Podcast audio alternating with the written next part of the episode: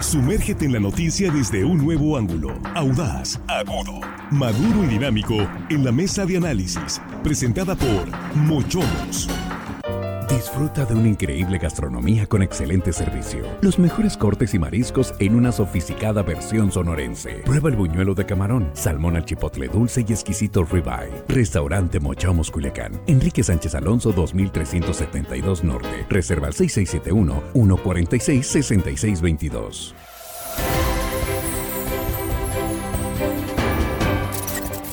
Estamos de regreso, aquí estamos en la mesa de análisis en esta tercera emisión de línea directa.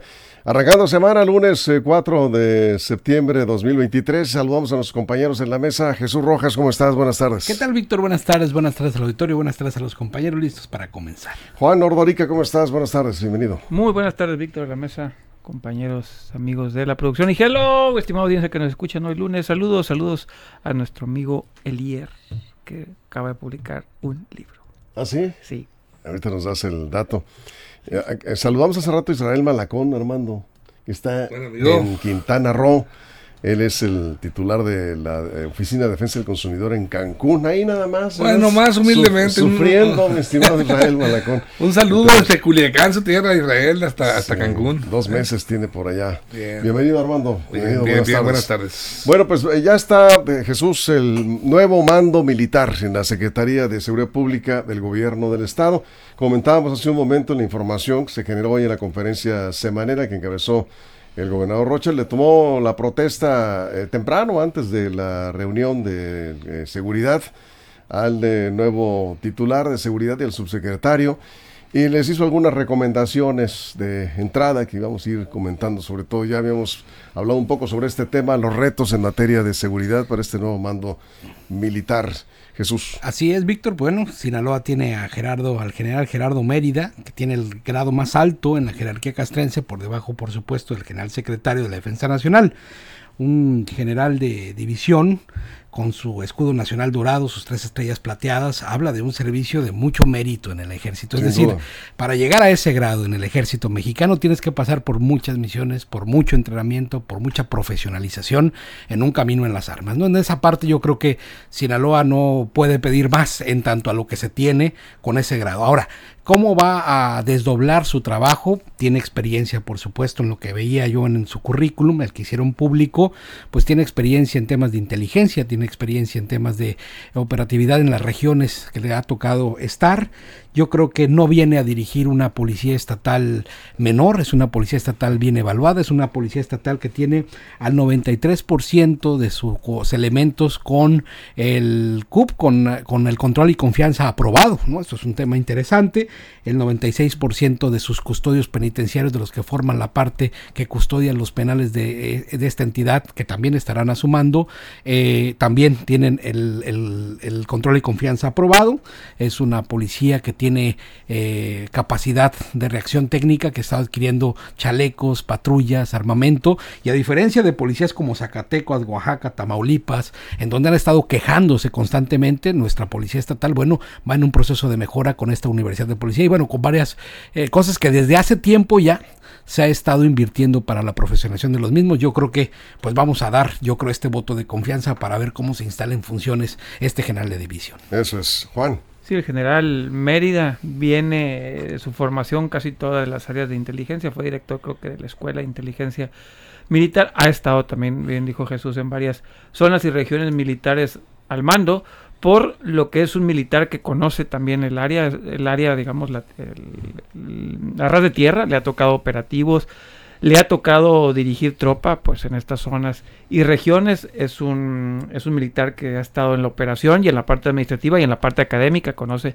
al parecer, según su currículum, muy bien todas estas zonas, eh, con mucha madurez al parecer, mucha madurez en lo que sabe, en lo que podría venir a aportar a la policía aquí en Sinaloa, una persona seria, lo que dice su currículum, vi un par de, entrevistas y videos ahí que pude encontrar, también es una persona seria, es una persona que difícilmente lo vamos a ver dando una declaración mal puesta, una declaración eh, que venga a entorpecer más el trabajo de las policías, creo que le va a poner eso, mucha seriedad y disciplina que, ya, ya la tenía, hay que decirlo, la, la policía estatal ya venía mejorando en eso, pero creo que va a venir a consolidar la parte esta de la disciplina y sobre todo las labores de inteligencia, que creo que es el paso que hace falta a las policías locales, no solo en Sinaloa, sino en gran parte del país. Las policías locales muy pocas manejan el área de inteligencia y creo que ese plus que trae el general Mérida podría aprovecharse perfectamente en los cuerpos policiales sinaloenses. Eso es Armando.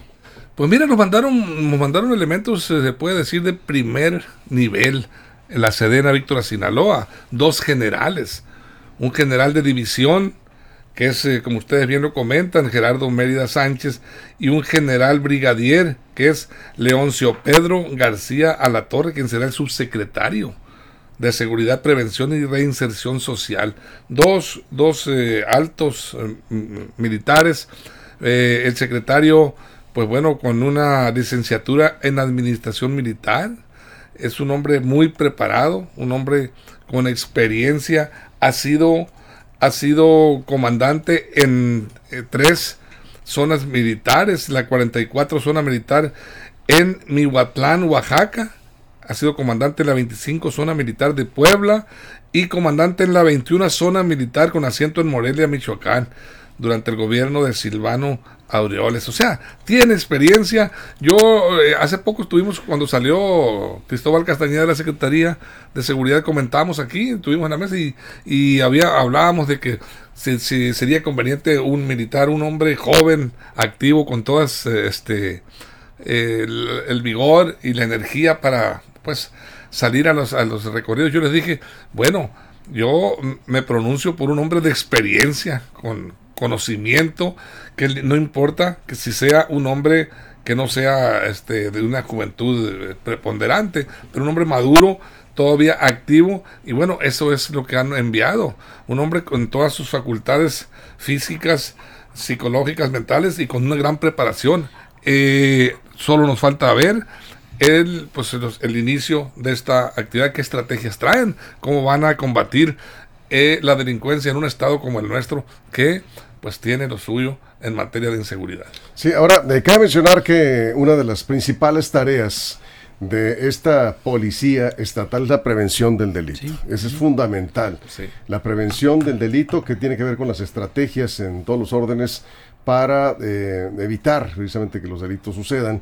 Y ahí es donde entran eh, la, en coordinación con las corporaciones municipales que también tienen principalmente la labor de prevenir. Ya hay otras autoridades que se dedican a la persecución de los delincuentes y, eh, por supuesto, a llevarlos ante un juez cuando se requiera para que se castiguen los, los delitos cometidos. En este tema de la prevención, mucho trabajo hay que hacer, Jesús. Sí, mira, Víctor, y fíjate que creo que se puede complementar plenamente que venga un hombre de la experiencia que se presenta, ¿no? Con una policía joven. El promedio de edad de la policía estatal en Sinaloa es de 24 a 29 años. El 31% tiene entre 2 años y 5 años en función después de salir de su academia. El 29% de 6 a 10 años. Es decir, son personas jóvenes que están dando, pues ahí, su, su, su, trabajo, su vida en, un, en una policía de carrera, porque además el 50% de ellos tienen este servicio profesional de carrera. Lo pongo así porque no es lo mismo, Víctor, llegar a comandar una policía maltrecha, que está en constante problemas, como decía en Tamaulipas. En Tamaulipas protestaron apenas a, finales del año pasado porque no querían mandos militares en la policía estatal, por ejemplo. En Oaxaca se quejaban porque las armas no servían, porque las patrullas no llegaban. Estamos en otras circunstancias y creo que eso también se alcanza a ver en resultados. Pero ¿a dónde va? ¿A violencia familiar, Víctor? A patrullar las zonas donde están eh, necesitando apoyo las policías municipales, porque las policías municipales que se entienden de otro mando, que son parte de la seguridad pública que deben de dar los municipios, pues a veces no pueden, porque como decía un alcalde de los que se entrevistaron hace poco, tenían cuando mucho 12 patrullas o menos, y a veces tienen seis descompuestas, entonces es necesario que la policía estatal acompañe en esta parte que dices de la prevención en aquellos municipios donde pues desafortunadamente no se alcanza a cubrir con la necesidad de la población. Así es, Juan. Sí, pregunta, no se acuerdan ustedes, creo que en Sinaloa tuvimos mando medio en un, mando medio, mando único en uno o dos municipios, creo que en Abuelato era uno de esos. No sé si sigue operando o ya no, desconozco, hago la pregunta aquí, si alguien sabe si funcionó ese plan piloto o no, el, el de convertir a Abuelato y otro municipio, no me acuerdo cuál era, en mando único, no sé si sigue operando, y si sigue operando es cuál, qué resultados ha dado, si no dio resultados creo que sería buen momento para que el nuevo secretario informara de ese plan piloto, porque los mandos medios, me acuerdo, mandos medios, sí, mandos medios, los mandos únicos, los mandos únicos estuvieron de moda en algún momento en el país. Creo que pudiera conocerse esa experiencia y saber cómo nos fue. No se supo nada, no se ha sabido nada. Creo que sería importante que el nuevo secretario, el nuevo general retirado ahora secretario, pudiera informar acerca de eso, si lo pretende implementar, si no lo quiere implementar, saber cuál es su proyecto con el que va a trabajar, si le va a dar continuidad a lo que ya existía o si va a apostarle, por ejemplo, a la inteligencia, que es el área que parece ser que conoce, tiene una universidad del policía que parece que, de la Secretaría de Seguridad Pública, que parece que va bien, yo creo que ahí se puede apuntalar, sobre todo también que él viene de la parte académica de los militares el secretario mm, Mérida. Creo que podría ahí también, dentro de la Universidad del Policía, aportar algo mucho para la preparación de los elementos de seguridad en el Estado. Así es, Armando, antes de la pausa. Mira, muy importante un punto que yo, yo escuché en la, en la mañana, bueno, de manera del, señor gobernador Rubén Rocha Moya, dejó muy en claro que los mandos de las eh, Secretaría de Seguridad Pública descansan en el Ejecutivo porque se había recordado, aquí mismo incluso nosotros eh, discutimos y, comentamos respecto a, lo difícil que es que un alto mando militar eh, este, obedezca a un civil, normalmente recibe instrucciones de sus mandos militares, pero el gobernador eh, yo creo que va, va, va a trabajar de manera muy coordinada. Se ve que fue bien recibido el general, el nuevo secretario, y eso es muy importante para Sinaloa, que el gobernador esté pues eh, en, un tono amistoso con ellos, coordinando esfuerzos, está en la mejor disposición el Estado de Sinaloa, el gobierno del Estado, de trabajar con estos mandos militares y seguramente también el general, este, el nuevo secretario, pues bueno, seguramente trae también la idea eh, el proyecto de trabajar eh, bajo el esquema de coordinarse bajo el mando del Ejecutivo del Estado. Es importantísimo eso, que trabajen de manera coordinada, que no vaya a haber desavenencias. ¿Por qué lo digo? Porque fíjate, el 22 de noviembre, el propio general Mérida Sánchez, tengo entendido que había sido ya anunciado como secretario de Seguridad Pública en, en, en, Morelia, en Michoacán, pero fue rechazado por el, por el gobernador Alfredo Ramírez Bedoya, no por mal elemento el general, sino porque los motivos porque él era muy amigo, tenía muy buena relación de amistad con el anterior gobernador, periodista Silvano Aureoles. Fíjate, lo que está viendo, este está, desconfiando, está, politizando de alguna manera el, gobernador de, de, Michoacán esta situación, que qué bueno que no se da aquí en Sinaloa, ¿no? Bueno, eh, hay que decirlo que el gobernador Rocha tiene una muy buena relación con la Secretaría de la Defensa Nacional. Sí, sí, Y eso le ha permitido, eh, ustedes recuerdan que eh, antes de irnos a la pausa y vamos a dejar ahí el, tema, eh, se habló mucho del nombre de un general que ya fue secretario de Seguridad Pública en el sexenio de Mario López Valdés, ¿sí? el general Melo. Sí, que en redes sociales por ahí circuló sí, el nombre. El, mitote. El mitote, vamos, sí, la versión eh, trascendida. ¿sí? El gobernador eh, aclaró que no, no, no, no iba por ahí, que estaba en eh, plena coordinación con la Secretaría de Defensa para que el perfil del nuevo secretario y subsecretario estuviera a la altura de lo que Sinaloa tiene hasta ahorita con terreno ganado en materia de seguridad. Pero ¿cuáles son los principales delitos a los que tendrá que enfrentarse el nuevo mando militar de la Secretaría de Seguridad Pública, esta autoridad de prevención del delito? Vamos a rezar con esto y más.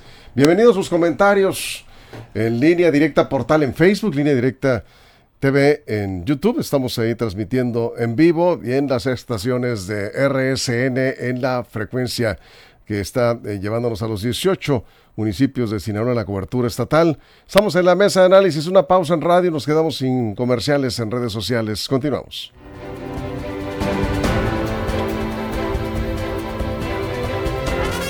El sistema informativo más fuerte del noroeste de México.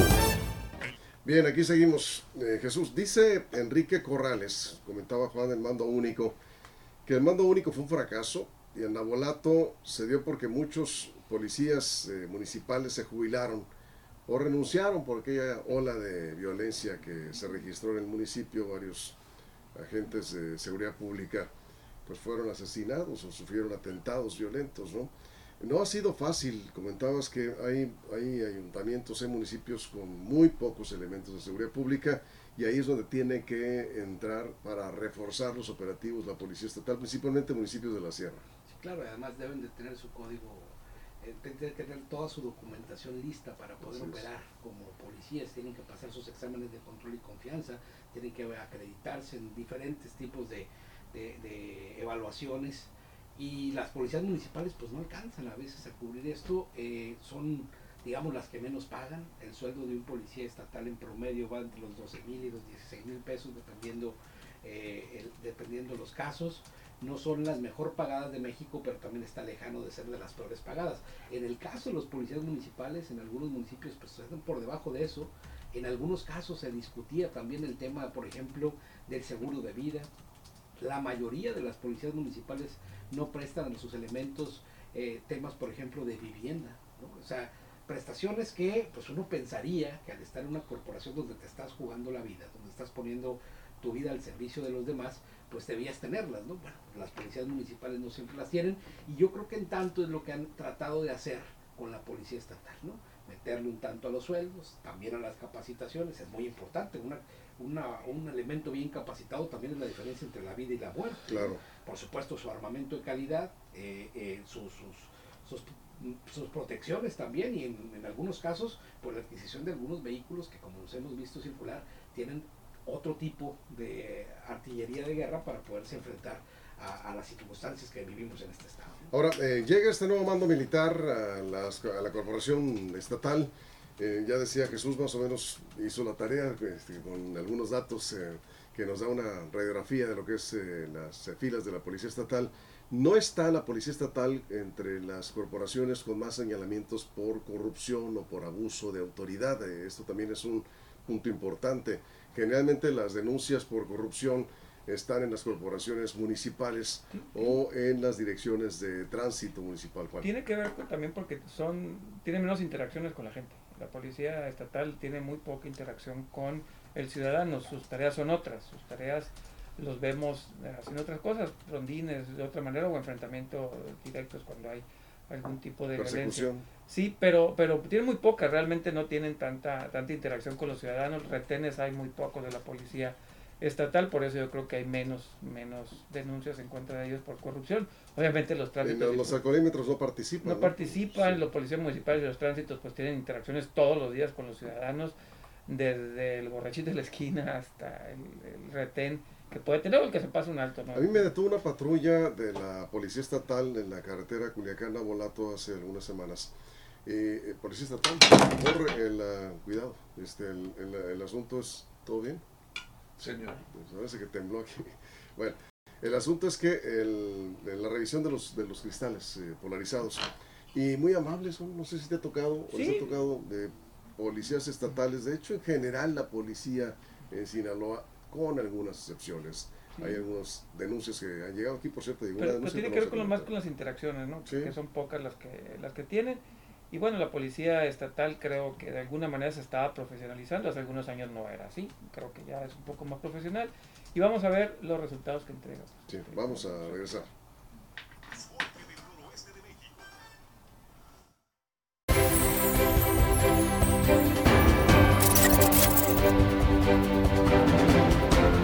Estamos de regreso. ¿Cuál es el delito eh, que más se denuncia o el delito con mayor incidencia en Sinaloa en ese momento? Lo comentaba hace un momento. Pues debe ser violencia, familiar, ¿no? Y es además un delito que es predominantemente contra mujeres en un 80% y que además tiene características donde pues se puede llegar a lesiones y desafortunadamente también a feminicidio, ¿no? Entonces, es uno que se puede atender, es que se debe de atender más bien como se da dentro de los hogares, pues difícilmente lo puede resolver así nada más con la presencia, vamos, se tiene que entender de otras eh, formas también. ¿no? Un, paréntesis, lo que comentas es muy cierto.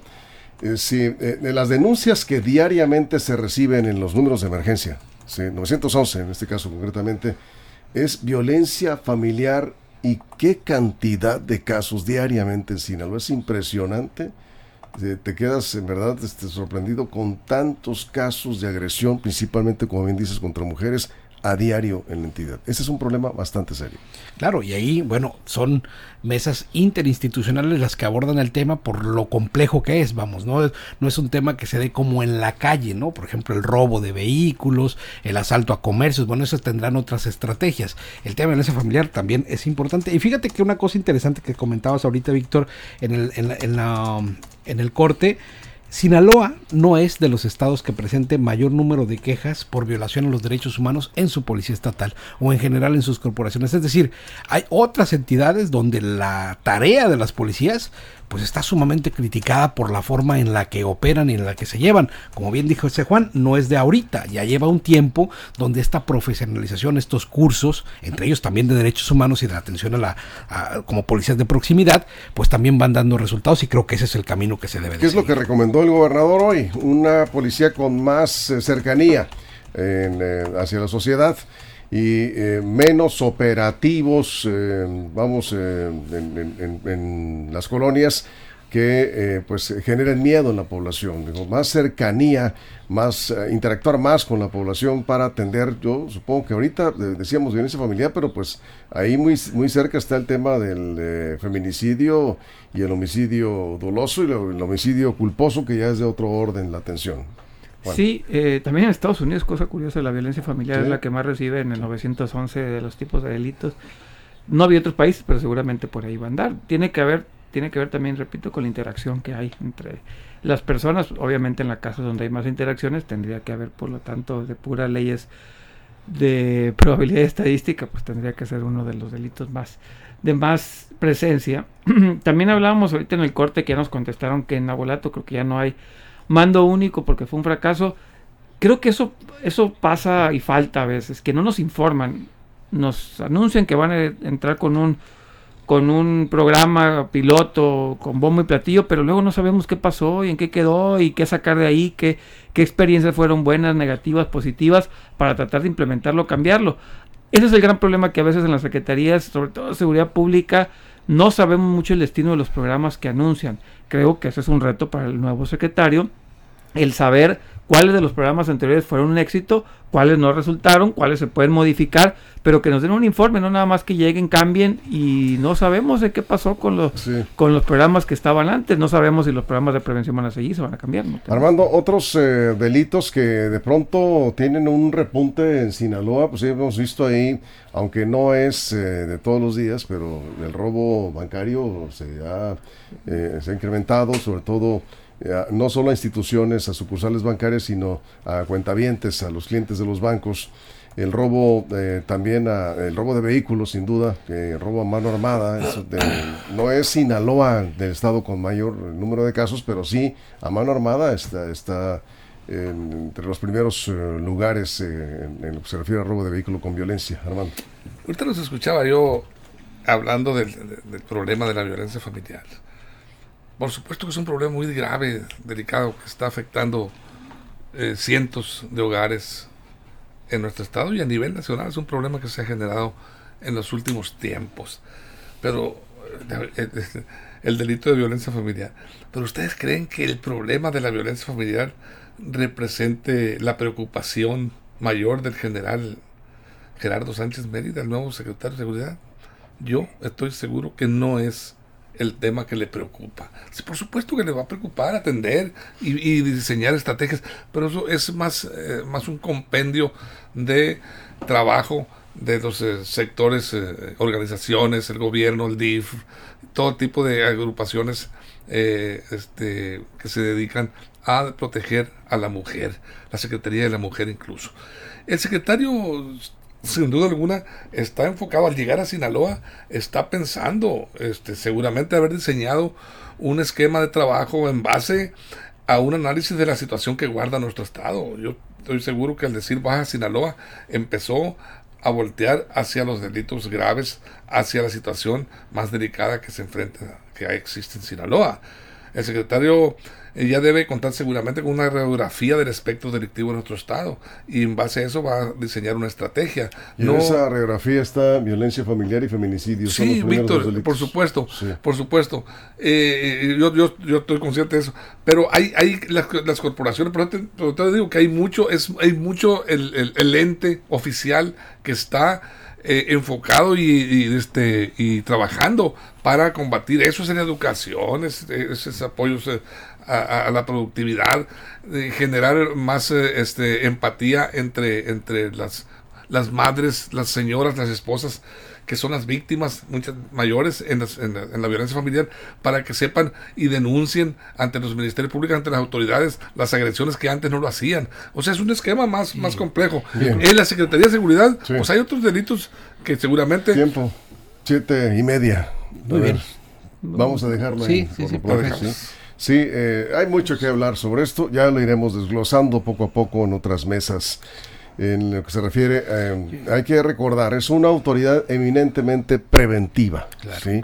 Y ahí es donde se tiene que trabajar. Yo creo que también es, todos desearíamos que le vaya bien, porque yendo bien en la seguridad de Sinaloa, nos va bien a todos, le va bien a la economía, le va bien a las familias, creo que es Sí, con eso nos quedamos. común, ¿no? Efectivamente, desearle mucho éxito al nuevo mando militar en la Secretaría de Seguridad Pública del Gobierno del Estado. Y ya estaremos platicando sobre en el camino, en el camino los resultados, ¿sí? Nos vamos con esto. Muchas gracias, Jesús. Gracias, Juan. Armando, muchas gracias. Gracias a ti, A todo el equipo, a toda la producción, todo el estado. Los esperamos mañana. Los esperamos mañana en punto de las 6 de la mañana en la primera emisión de línea directa. Ya mañana será martes 5 de septiembre de 2023. Gracias, pásenla bien. Línea directa, información de verdad. Línea directa. Mochomos presentó la mesa de análisis, información de verdad que suma valor. Conéctate en el sistema informativo más fuerte del noroeste de México. Esto fue Línea Directa, información de verdad con Víctor Torres. Información confiable con fuentes verificadas y seguras. Línea Directa, información de verdad con Víctor Torres.